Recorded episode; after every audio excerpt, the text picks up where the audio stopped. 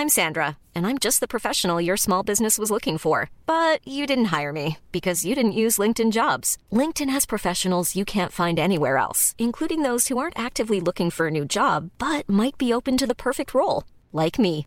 In a given month, over 70% of LinkedIn users don't visit other leading job sites. So if you're not looking on LinkedIn, you'll miss out on great candidates like Sandra. Start hiring professionals like a professional. Post your free job on linkedin.com/people today. Te lo cuento. Tu dosis diaria de noticias.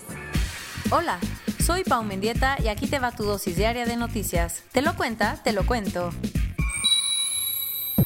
Las escaleras no se han barrido. Ayer no fue un buen día para el discurso anticorrupción de la 4T, porque salieron varios escándalos que no dejan muy bien parado al gobierno.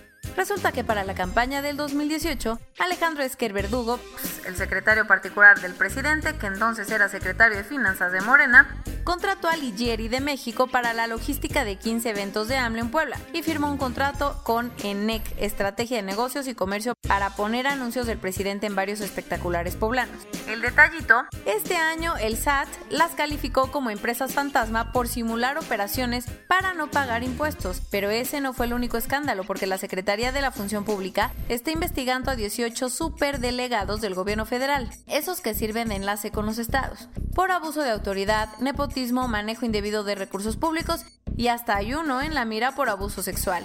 Lo peor de todo es que tres de ellos ya renunciaron para buscar la gubernatura de sus estados. Esperanza a la vista. Pfizer y BioNTech anunciaron que los primeros resultados de la fase 3 de la prueba de su vacuna tuvieron una efectividad del 90%. Con esto superaron las expectativas y levantaron la esperanza para terminar con la pandemia que ha matado a más de un millón de personas, destruido economías y alterado la vida de gente alrededor de, de- de- todo el mundo. Según Pfizer y BioNTech, ningún paciente tuvo efectos secundarios serios. Y aunque las pruebas van a seguir y es probable que el porcentaje de éxito cambie, los reguladores han dicho que están dispuestos a probar cualquier vacuna con 50% de efectividad. Así que en palabras del director ejecutivo de Pfizer, hoy es un gran día para la ciencia y para la humanidad.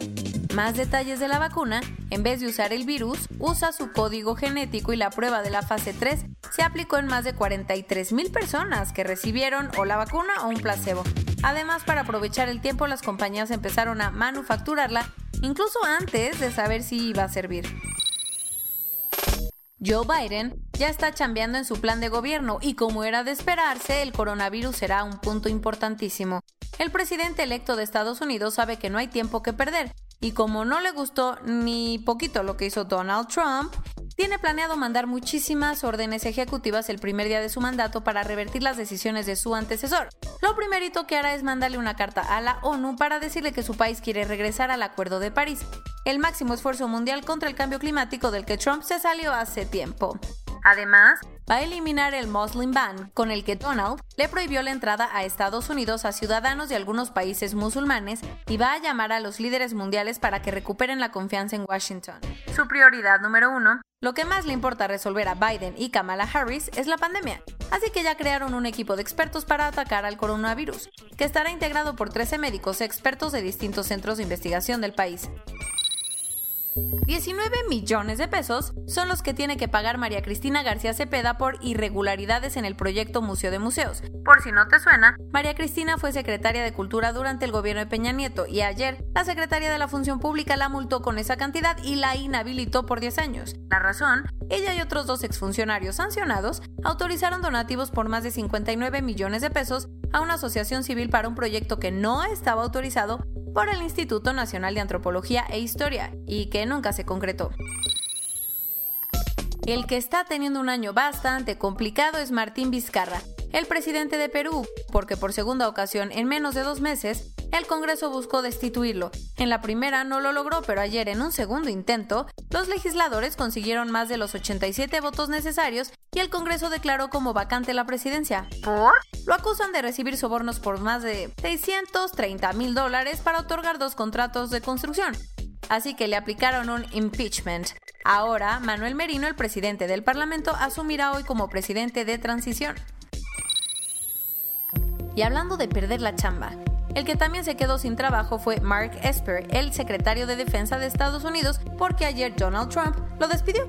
Las cosas ya estaban mal entre ambos desde hace tiempo porque cuando empezaron las protestas del movimiento Black Lives Matter, Esper estuvo en contra de la decisión de Trump de desplegar a la Guardia Nacional. Y todo indica que Donald ya no estaba nada contento con su trabajo porque anunció el despido por Twitter y dijo que Christopher Miller, quien estaba en el Centro Nacional contra Terrorismo, ocupará su lugar. Virgin le quiere quitar el negocio de los Hyperloops a Elon Musk. ¿Los qué? Esos futuristas trenes de pasajeros que viajan a altísimas velocidades dentro de cilindros vacíos. Y parece que la empresa de Richard Branson tiene chances porque el domingo el Virgin Hyperloop hizo su primera prueba con pasajeros en Nevada. La cápsula transportó a dos trabajadores a una velocidad de 172 km por hora, recorriendo 500 metros en 15 segundos. Pero las pruebas seguirán, pues el plan es que las cápsulas viajen a más de 1000 km por hora. No más. Corona News Global, en el mundo. A nivel global ya hay más de 50.794.000 casos y hasta ayer en la noche al menos 1.262.000 personas habían muerto. En México, 972.785 personas se han enfermado de COVID-19 y desafortunadamente 95.225 han muerto. ¿Te acuerdas que el gobierno contrató más médicos para enfrentar la pandemia? Pues ahora algunos se quejan de que el INSABI no quiere renovar su contrato con todo y que AMLO se había comprometido a hacerlo. El que ya tuvo un respiro fue el sector automotriz en México, porque la producción de vehículos creció 8.8% en octubre respecto al mes anterior. Esto significa que los niveles ya están como antes de la pandemia. La FDA de Estados Unidos aprobó el uso de un tratamiento experimental de anticuerpos como emergencia ante casos leves o moderados de COVID-19. ¿Cómo desenmascarar a una revista que no tiene mucho rigor? A un científico en Taiwán se le ocurrió mandar al American Journal of Biomedical Science and Research un artículo donde demuestra que el coronavirus empezó por comer una sopa de Subat, un Pokémon parecido a un murciélago. Y la revista lo publicó. Y esto es todo por hoy. Nos vemos mañana con tu nueva dosis de noticias. Pau Mendieta se despide.